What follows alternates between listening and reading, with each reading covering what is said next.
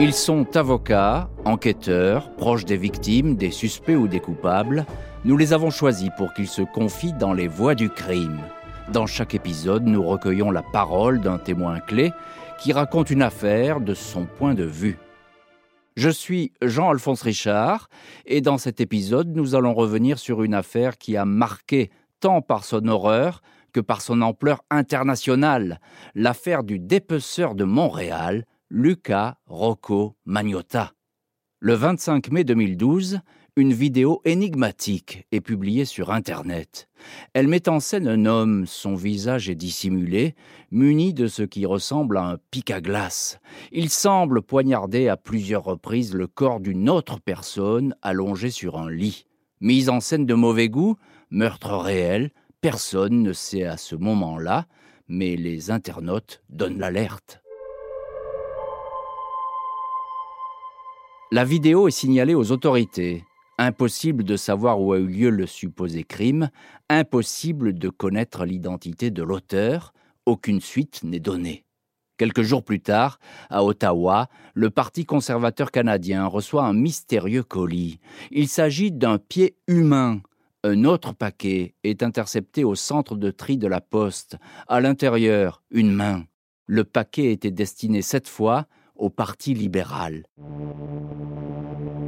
L'opinion panique. S'agit-il de menaces? À qui appartiennent ces restes humains? Qui est l'auteur du crime? Le mystère s'épaissit d'autant plus que le même jour, la police de Montréal, le SPVM, reçoit un signalement. Une valise toute neuve semble avoir été abandonnée. Elle traîne parmi les poubelles d'un immeuble du quartier de la Côte des Neiges, au sud-est de la ville. Lorsque les agents arrivent, l'odeur est pestilentielle. Du sang coule des bordures. Peu de doute, la valise abrite un corps, ou tout au moins ce qu'il en reste. La voix du crime de cet épisode était porte-parole de la police de Montréal à cette époque. Bonjour Yann Lafrenière. Est-ce que vous vous souvenez du jour où la police a découvert cette valise? Oui, c'est un appel qui été passé disant que dans les ordures, il y avait une valise et qu'il y avait du sang et tout. Alors, c'est un appel comme on reçoit des fois et ça peut être un animal, ça peut être plusieurs choses. Vous savez, des appels de ce type-là, on en reçoit souvent et finalement, c'est non fondé. On arrive sur les lieux, c'est d'autres choses. Les voisins ont été bien pensants. Ils nous ont visé, cependant, c'est pas vraiment un corps humain. Et là, lorsque l'appel a été logé, les policiers se présentent là, pensent ouvrir la valise de voyage et tout bonnement confirmer que c'est pas bon. Mais finalement, c'est un corps humain. Alors, état de choc pour eux. Et comble pour moi, c'est euh, l'équipe de travail de ma conjointe qui est policière au SPVM qui fait cette découverte. Alors, qu'est-ce que vous pensez à ce moment-là? C'est la thèse du crime, euh, évidemment, qui s'impose? Bien entendu, c'est la thèse de l'homicide. Mais là, par la suite, rapidement, ce qui commence à dégénérer au niveau médiatique, c'est le fait qu'on retrouve des parties du corps humain à différents endroits au Canada. Alors, ça soit sur la côte ouest, une partie du corps qui est envoyée par courrier dans une école. On a un parti politique qui a reçu une autre partie du corps aussi. Je n'irai pas avec les détails parce que c'est vraiment sordide, mais vous comprenez que le corps a été démembré et les morceaux du corps ont été expédiés à différents endroits au Canada. Pour moi, ce qui est particulier, c'est qu'on a plusieurs fuseaux horaires au Canada. Alors, quand une partie du corps est retrouvée, exemple dans l'Ouest canadien, moi, comme enjeu de communication, je ne suis pas sur le même fuseau horaire, ça a été envoyé aussi à des partis politiques. Alors, à l'époque, au niveau communication, bien honnêtement, ça a été horrible à gérer. Plusieurs euh, cases horaires, plusieurs types de médias, dont ceux qui font les faits divers et euh, les affaires politiques. On pense pendant un bout de temps que c'est un message qui est de nature politique, alors ça part dans tous les sens. Il y a deux éléments. Il y a l'enquête proprement dite où on veut reculer, on veut trouver des images, on veut trouver des témoins. Ça, c'est une chose. Mais au niveau purement médiatique, c'est de voir est-ce qu'on va retrouver des corps, des pièces du corps comme ça à plusieurs endroits? Quelle sera la prochaine cible? Et qui veut bien envoyer un message de ce type-là en envoyant des morceaux, un pied, un bras. Dès là, les gens là, vraiment se posent des questions, mais qu'est-ce qui se passe? Et pour nous, pour Montréal, bien qu'on ait 20, euh, 30 homicides par année, des, des drames de ce type-là, on n'a jamais vu ça. C'est extrêmement particulier. Alors l'enquête commence, on, le comprend bien. C'est quoi la, première étape? Mais La première des choses, c'est de voir qui était sur place. Alors sans refaire l'enquête au complet, d'où ça part? Alors on a, reculé voir quelle était la dernière personne qui avait vu la victime vivante. Qui était cette victime? Vous allez comprendre que pour l'identification, c'est complexe. Alors qui était cette victime? On se retrouve avec une victime qui n'est pas canadienne, qui vient de l'étranger avec toute la complexité que vous pouvez vous imaginer, ça, ça n'a pas été évident. Et par la suite, on a retrouvé des preuves, des témoins des gens qui nous ont guidés vers un suspect qui est Luca Rocco Magnotta. Alors, parlons de, la victime tout d'abord. C'est Jun Lin, un étudiant chinois dont la disparition avait été signalée par quelques amis étudiants quelques jours auparavant seulement. Comment a-t-il rencontré Luca Rocco Magnotta? On a retrouvé des échanges avec un site euh, de rencontre, une chose qui avait été utilisée pour entrer en contact avec la victime. Et c'est là qu'on a pu remonter avec une identification formelle. Mais vous allez comprendre, c'est un corps qui a été démembré. Alors, ce n'est pas une identification habituelle. Normalement, on y va avec euh, le visage, on y va avec les empreintes dentaires. Dans les deux cas, on n'avait pas ça. Et rappelez-vous que la tête a été retrouvée très tardivement. Ça a pris plusieurs semaines avant de la retrouver. Et la victime est d'origine chinoise. On sait que pour les gens d'origine chinoise, quand on parle de la tête, c'est un élément qui est extrêmement important pour le respect, pour la dignité. Alors pendant longtemps, on voulait trouver cette tête-là. Et pour moi, comme enjeu de communication, c'était particulier de dire, écoutez, on recherche la tête du corps. Et ça nous a manqué pendant longtemps. Et finalement, la tête de la victime, elle a été retrouvée. Euh, la tête a été retrouvée dans un parc qui est très fréquenté à Montréal par les familles. Donc, découverte en plein jour, suite à un travail avec justement une personne qui nous a aidé à retrouver euh, la tête du corps, puis aider la famille à passer à une autre étape. Alors revenons à, Luca Rocco Magnotta. Il est identifié rapidement, son appartement est fouillé, c'est la scène de crime. Qu'est-ce que vous y trouvez dans cet appartement? On parle d'une scène qui était horrible. Même si ça a été nettoyé, même si on a tenté de simuler ce qu'il y avait eu là, vous pouvez vous imaginer quand on démembre un corps, c'est une scène qui était horrible. C'est aussi parce que vous savez très bien qu'il a filmé son crime crapuleux, qu'il l'a mis sur le web. Les gens l'ont vu, les gens l'ont souligné, puis on avait peine à croire que c'était vraiment l'homicide qui s'était passé je ne pas dire en direct, mais presque en direct, qui avait été filmé. Et on a retrouvé certaines pistes sur les lieux du crime qui nous ont guidés à cette vidéo aussi. Cette vidéo qui fait le tour d'Internet, des milliers de gens vont la regarder. Comment est-ce que vous gérez cet aspect de l'affaire? Rapidement, les gens sont intéressés à cette vidéo par les médias sociaux. On a tenté de la faire retirer à plusieurs reprises. Ça a été presque un échec. On a même accusé euh, une compagnie d'Edmonton, donc de l'Ouest canadien, pour avoir hébergé cette vidéo. Ils sont même des collègues du côté américain qui ont réussi à faire sortir la vidéo. Et moi, du côté communication, j'utilisais beaucoup le sentiment humain pour dire aux gens, écoutez, c'est horrible. N'allez pas voir cette vidéo. Mais tout ce crime devient difficile même à croire. Hein. Quand on parle, je vous l'ai dit dès le départ, quand on a eu l'appel pour un torse retrouvé dans, les poubelles, dans les ordures, on avait peine à croire que c'était vrai. Par la suite, quand on, il y a des pièces de corps qui ont été expédiées un peu partout au pays, on avait peine à croire que c'était vrai aussi. Quand quelqu'un nous a dit qu'il y avait une vidéo qui témoignait de tout ce crime horrible qui aurait été filmé. On avait peine à croire. On n'a jamais vu ça, quelqu'un qui, qui allait jusqu'à faire un crime de cette nature-là et qui voulait toute cette attention des médias sociaux. On l'avait jamais vu. C'est sûr qu'à chacune des étapes, ça devenait dur à croire.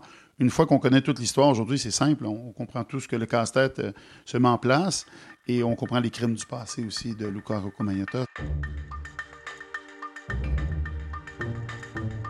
Luca Rocco Magnotta qui est rapidement surnommé dans les médias le dépeceur de Montréal.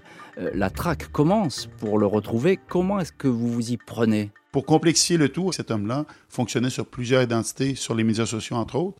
Alors ça devenait très difficile de le retrouver. On a eu l'aide de beaucoup de citoyens, beaucoup de personnes qui ont collaboré, entre autres un groupe qui le traquait depuis déjà un bon petit bout de temps pour des crimes sur les animaux, entre autres sur les chats. Il les, euh, il martyrisait. Écoutez, ce qu'il leur faisait vivre, c'était horrible.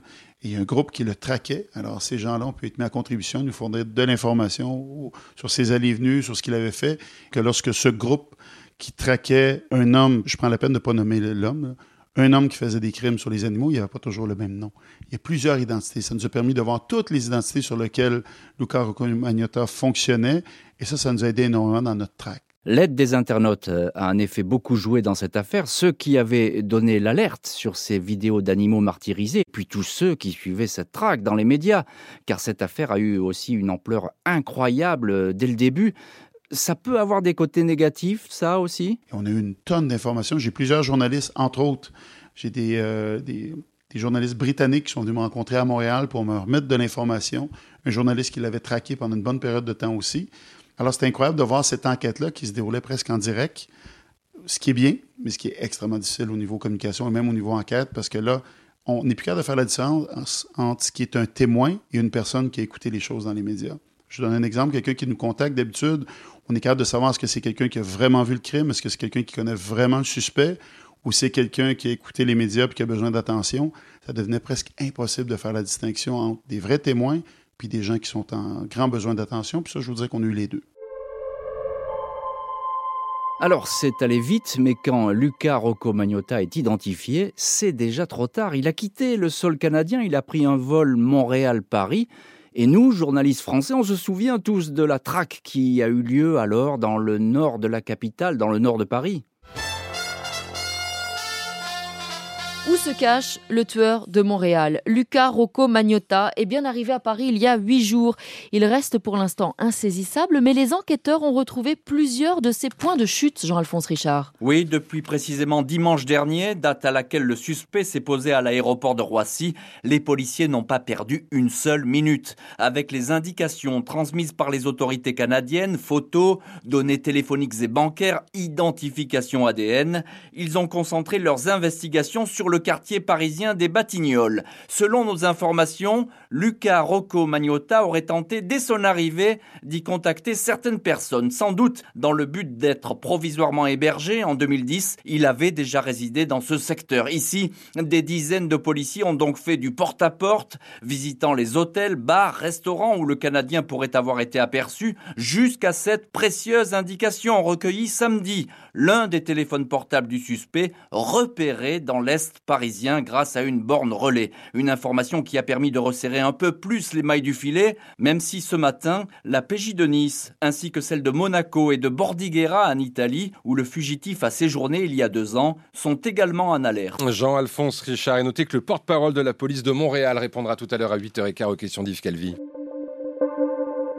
On vient de l'entendre, hein, vous étiez intervenu dans la matinale de RTL à ce moment-là.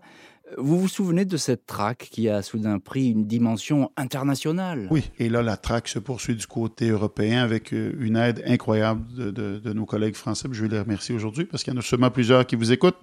Un grand, grand, grand merci. Ça a été un travail incroyable de leur part, mais même du côté européen. Grosse demande médiatique aussi parce que notre but est de le retrouver, alors on collaborait, mais avec euh, le petit décalage qu'on se connaît entre le Québec et la France, avec ça aussi, on a eu beaucoup de plaisir à ça. Mais là, vous pouvez comprendre qu'au niveau communication, non seulement je travaillais au Canada avec trois fuseaux horaires, là, je travaillais avec la France, l'Europe, où on le recherchait, et avec son pays d'origine aussi, la Chine. Alors, ça a été des journées, je ne vais pas faire pleurer personne, mais des journées qui étaient l'enfer parce que je devais me lever à plusieurs heures dans la journée. Selon les fuseaux horaires, j'ai fait beaucoup d'entrevues en Chine, beaucoup d'entrevues en Europe aussi pour expliquer ce qui se passait. Et tout ça combiné avec une période folle qu'on vivait au Canada, qui était la crise étudiante, où on avait plusieurs manifestations par jour. Là, c'était une période qui était très particulière.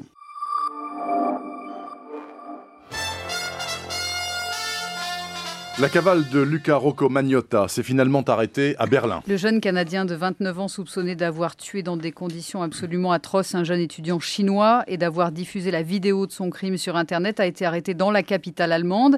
Il avait quitté Montréal le 26 mai dernier, direction Paris, et sa piste s'était perdue à la gare routière de Bagnolet.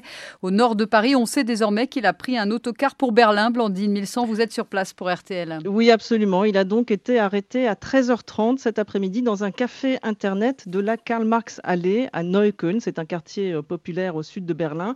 Euh, c'est confirmé maintenant et par la police et par le parquet. Alors, je viens de joindre le propriétaire de ce café Internet qui raconte comment euh, Luca Magnotta a été arrêté. le mieux, c'est d'écouter ce propriétaire. Voilà ce qu'il s'est passé. Il est rentré dans le café, il voulait une connexion Internet. On lui a donné une place et on a regardé les photos sur le journal, on a comparé. Ensuite, je suis sorti. Il y avait une voiture de police dehors. Je leur ai expliqué, je leur ai dit, le type est là, et ils l'ont arrêté. Voilà, donc ça s'est passé à 13h30 cet après-midi dans ce café. L'arrestation s'est déroulée sans accroc. Apparemment, euh, Luca Magnotta n'a pas résisté. Il a même dit lui-même aux policiers qu'il était Magnotta. Euh, donc il était bien effectivement parti euh, pour Berlin depuis qu'on avait perdu donc sa trace hier à la gare de Bagnolet. Et un, un témoin avait affirmé l'avoir vu monter dans un bus vers Berlin. Le 4 juin 2012, Luca Rocco Magnotta est arrêté à Berlin. Comment est-ce que vous apprenez cette nouvelle? Mais quand on l'a appris, ça a été un soulagement, mais de courte durée. Et euh, ce que les policiers euh, m'ont rapporté en Allemagne, c'est qu'il écoutait une vidéo où je faisais un reportage et je parlais de lui. Et c'est à ce moment-là qu'il a été arrêté. Alors pour lui, c'est oui, il a utilisé les médias sociaux pour se glorifier, mais ce sont les mêmes médias sociaux qui l'ont, amené jusqu'à nous, qui l'ont fait euh, s'écrouler. Et là, il y avait tout l'événement qui passait pas terminé pour nous. Une fois qu'on l'a arrêté, il faut le rapatrier ici au Canada. Et là, c'était toute une histoire, ça aussi. Mais pourquoi? Mais rapidement, il y avait un enjeu logistique de comment le rapatrier. Et déjà, moi, les compagnies aériennes levaient la main en disant pas pour moi, merci. Il n'y a aucune compagnie aérienne qui voulait euh, l'embarquer sur ses ailes. Pensez-y un instant.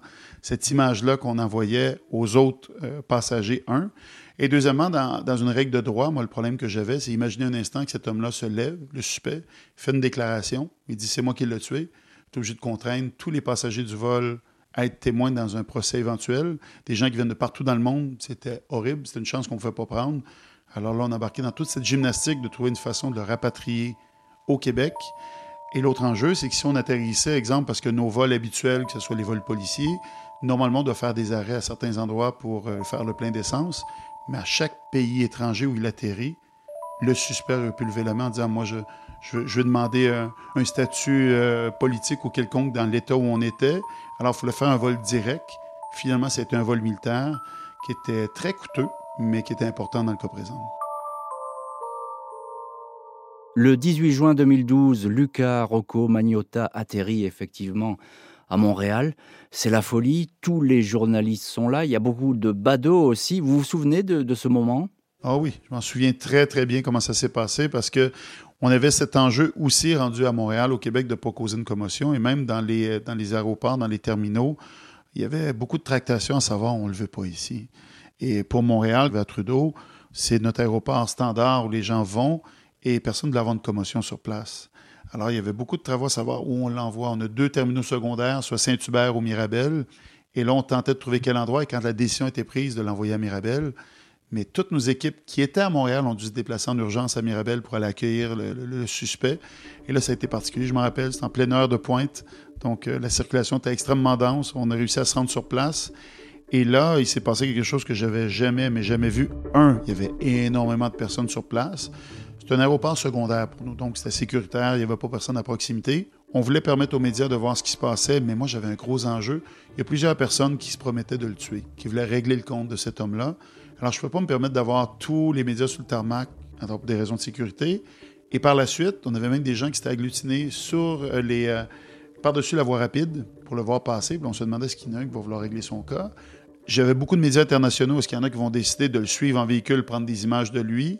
Mais j'avais cet enjeu, je me disais, mais est-ce qu'on va causer une poursuite folle en ville pour des images et tout? Alors, j'ai pris une décision qui était controversée à l'époque. Ce que j'ai décidé, c'est de prendre un caméraman qu'on a embauché. Le service de police de la Ville-de-Montréal a embauché un caméraman. Et lui, on l'a attitré justement à la couverture. Il a pu prendre des images. Et on l'a donné à tous les médias par la suite. Bon, ça a été controversé. Certains journalistes étaient choqués en disant qu'on avait contrôlé l'image. Mais moi, c'était la solution de passage des raisons de sécurité. Puis effectivement, on a fait fermer l'autoroute complètement. Et quand on circulait, ben, j'étais sur l'autoroute, je peux vous dire que c'était incroyable de voir les gens qui se regroupaient par-dessus la voie rapide, qui voulaient prendre des images de lui et tout. C'était digne de film bizarre. Il y avait cette folie-là, mais d'un autre côté, on l'avait traqué pendant tellement longtemps. Les gens voulaient voir, mais c'est qui ce monstre? Et vous, vous avez pensé à quoi quand vous avez vu Luca Rocco Magnotta sur le tarmac de l'aéroport? Je ne savais pas à quoi m'attendre, parce que j'avais bien des, des, images de lui qu'on avait fait suivre je me demandais dans quel état d'esprit. Puis écoutez, je voyais un homme qui était frêle, qui avait l'air vulnérable à la limite. Alors c'était vraiment particulier. Puis je pense que ça rajoutait encore plus au côté sordide où on se disait, mais bon, c'est ça. c'est cet individu-là qui est, qui est cet homme qu'on a cherché pendant si longtemps. Et euh, non, c'était particulier. C'était vraiment particulier. Puis même au niveau de mes policiers, vous irez voir sur le web, vous allez voir des images.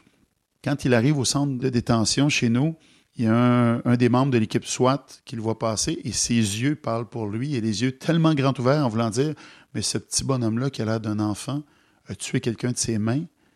Et l'image parle beaucoup. Vous comprenez? C'est fort comme image. On dit Ben voyons, ça, ce petit bonhomme-là a tué quelqu'un. Tout le monde s'attendait à un colosse, une pièce d'homme. Vous comprenez? Quand on parle d'un tueur, un tueur de ses mains nues, finalement, tu vois quelqu'un qui est tout frêle, qui a l'air d'un enfant. Je pense qu'il y avait cette volonté-là, ce désir de beaucoup de gens de voir, mais qui c'était. Avec toute l'information qu'on avait fait suivre sur cet homme-là, tout ce qu'on a connu par la suite avec son côté maladif envers les animaux et tout ça, pour moi, il me faisait encore plus peur. Plus peur, pas par son esprit physique, comprenez qu'il faisait pas le poids, mais je me disais, mais cet homme est prêt à faire tout. vraiment, c'était particulier de le voir.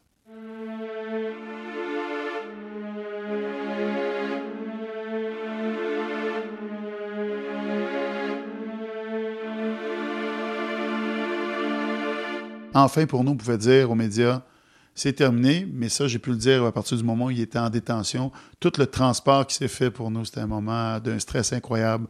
On avait beaucoup de ressources. Nos équipes spécialisées étaient là. Et c'était encore là.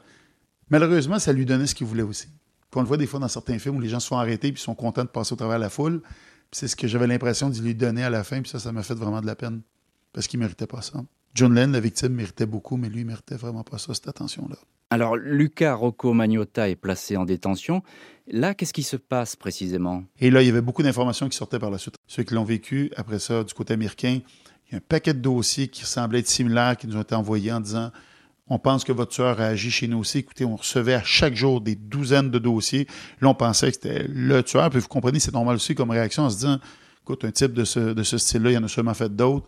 Et là, de départager ce qui était vrai, qui était du, euh, du candidaton un peu, ça n'a pas été facile. Pas été facile. Puis il a été suspecté à plusieurs endroits, sur plusieurs continents, d'avoir fait plusieurs crimes. Je pense que les gens l'ont vu partout. Alors, ça n'a pas été évident. Ça a pris beaucoup d'énergie, ça aussi, pour trier ce qui était vrai, de ce qui était plutôt euh, de la bonne volonté, mais pas un bon témoignage.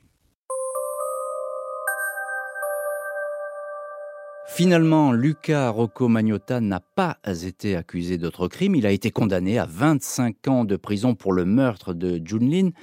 Yann Lafrenière, dix ans après, qu'est-ce que vous retenez de cette affaire? Ça a été un apprentissage incroyable parce que c'était du jamais vu. C'était des journées qui n'en terminaient pas. Et étant donné que c'était très sensible, j'avais décidé de garder, parce que j'ai plusieurs porte-paroles, j'avais gardé le dossier, je m'en occupais moi-même pour pas qu'il y ait de, changement entre les messages, hein, que ce soit toujours le même message. Mais mon Dieu, que c'était l'enfer. Ça a été euh, des journées avec euh, plusieurs temps d'entrevue selon l'endroit où on se retrouvait, de passer le bon message parce qu'on le recherchait aussi, on voulait s'adresser à la famille. Au niveau communication, ça a été euh, extrêmement particulier. Puis après ça, toute la partie de rapporter, de ramener cet homme-là ici, de le rapatrier ici, au niveau logistique, ça a été un défi incroyable, mais on s'en est bien sorti. Mais moi, j'étais tellement soulagé pour la famille de voir que malgré tout ce qui est arrivé, un, les Montréalais, les Québécois ont envoyé tout un message euh, de ce qu'ils étaient capables de faire. Au niveau humain, ça m'a rassuré, ça.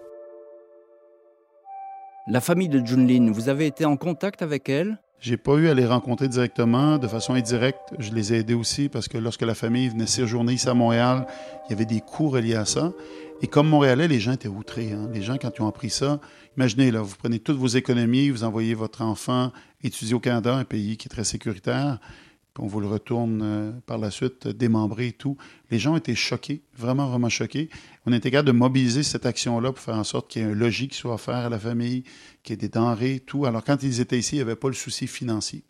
Et ça, vraiment, j'étais très, très fier de ça, de voir que les Québécois, les Montréalais avaient réagi euh, avec beaucoup de compassion pour aider la famille. Ça ne rend pas la victime, mais ils sentaient que les, Montréalais, les Québécois s'étaient mobilisés avec plusieurs partenaires, des organismes qu'on a ici à Montréal.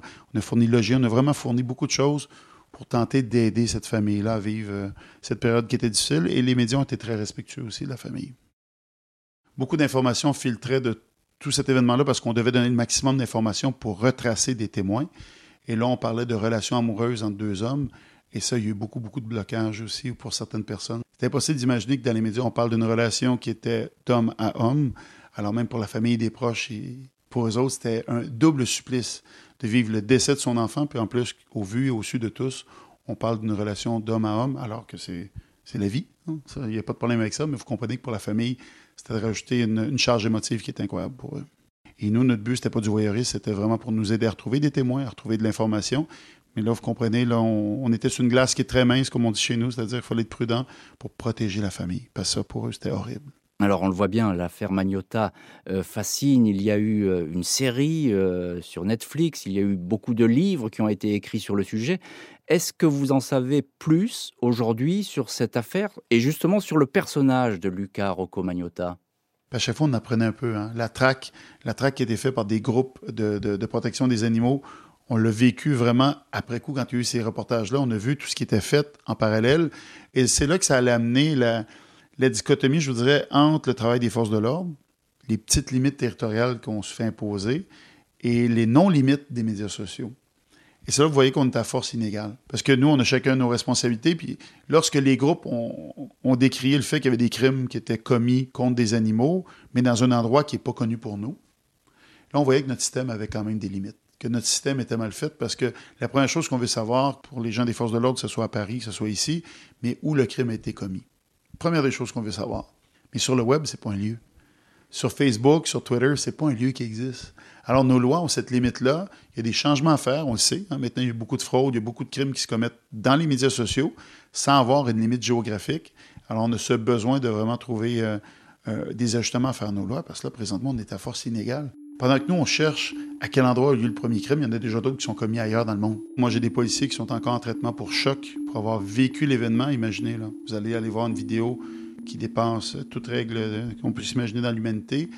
Et je trouve le gros, gros danger aussi, c'est de se désensibiliser, de venir à croire que ça arrive, ça, que c'est un genre de crime. Mais vous savez, plus on en voit, plus on se désensibilise, puis on se dit, bah, c'est pas si pire que ça. Hein. Il y a des gens qui vont voir des vidéos, qui voient des gens qui, se cassent la gueule complètement, puis qui veulent en voir d'autres. Je trouve qu'il faut rester sensible à ça. Alors, on a tenté, j'ai même des citoyens, moi, qui m'ont écrit des courriels en disant, vous l'aviez dit, je vous ai pas écouté, c'était plus fort que moi. Aujourd'hui, je m'en veux. Un, j'ai collaboré à ça, et deux, j'en fais des cauchemars. Et moi, j'ai des policiers que je connais qui ont fait des cauchemars pendant des années là-dessus. C'était vraiment horrible comme vidéo. Ce sont des internautes qui vous ont aidé à retrouver Luca Rocco Magnotta. Est-ce que vous diriez euh, que les réseaux sociaux ont quand même été un atout dans cette affaire? Oui et non. Je pense que les internautes, tantôt je disais que c'est Internet qui a mené à la chute de ce suspect. C'est Internet qui l'a créé aussi. C'est les médias sociaux qui ont créé ce personnage-là. Fait que je suis pas prêt à dire merci. Je veux dire que c'est 50-50. D'un côté, ça a créé ce monstre.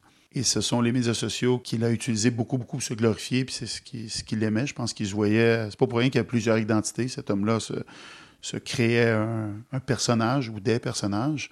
Sans les médias sociaux, on peut se, on peut se poser la question est-ce qu'il vraiment il aurait fait la même chose? Je ne sais pas. A contrario, on a tous les groupes qui le suivaient, qui le traquaient, qui nous ont donné de l'information. Ce sont ces mêmes médias sociaux qui l'ont emmené dans un café Internet à aller voir parce qu'il y avait ce désir de voir à quel point il était populaire, cet homme. Je sais pas. Je suis pas prêt à dire oui ou non. Ça a été moitié-moitié.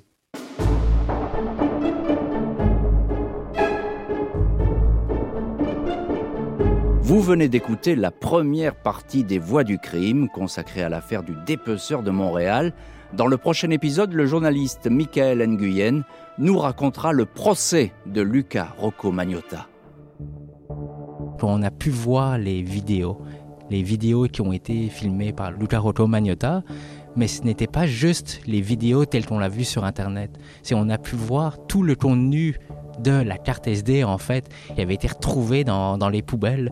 Donc les services informatiques de la police de Montréal ont réussi à faire une extraction. Et c'est là qu'on a pu voir des images, mais sans musique en background, d'entendre les bruits, d'entendre à chaque fois qu'il frappait, à chaque fois qu'il enfonçait un pic à glace. C'était effroyable. En attendant, vous pouvez retrouver cet épisode et les précédents sur l'application RTL, rtl.fr et toutes nos plateformes partenaires.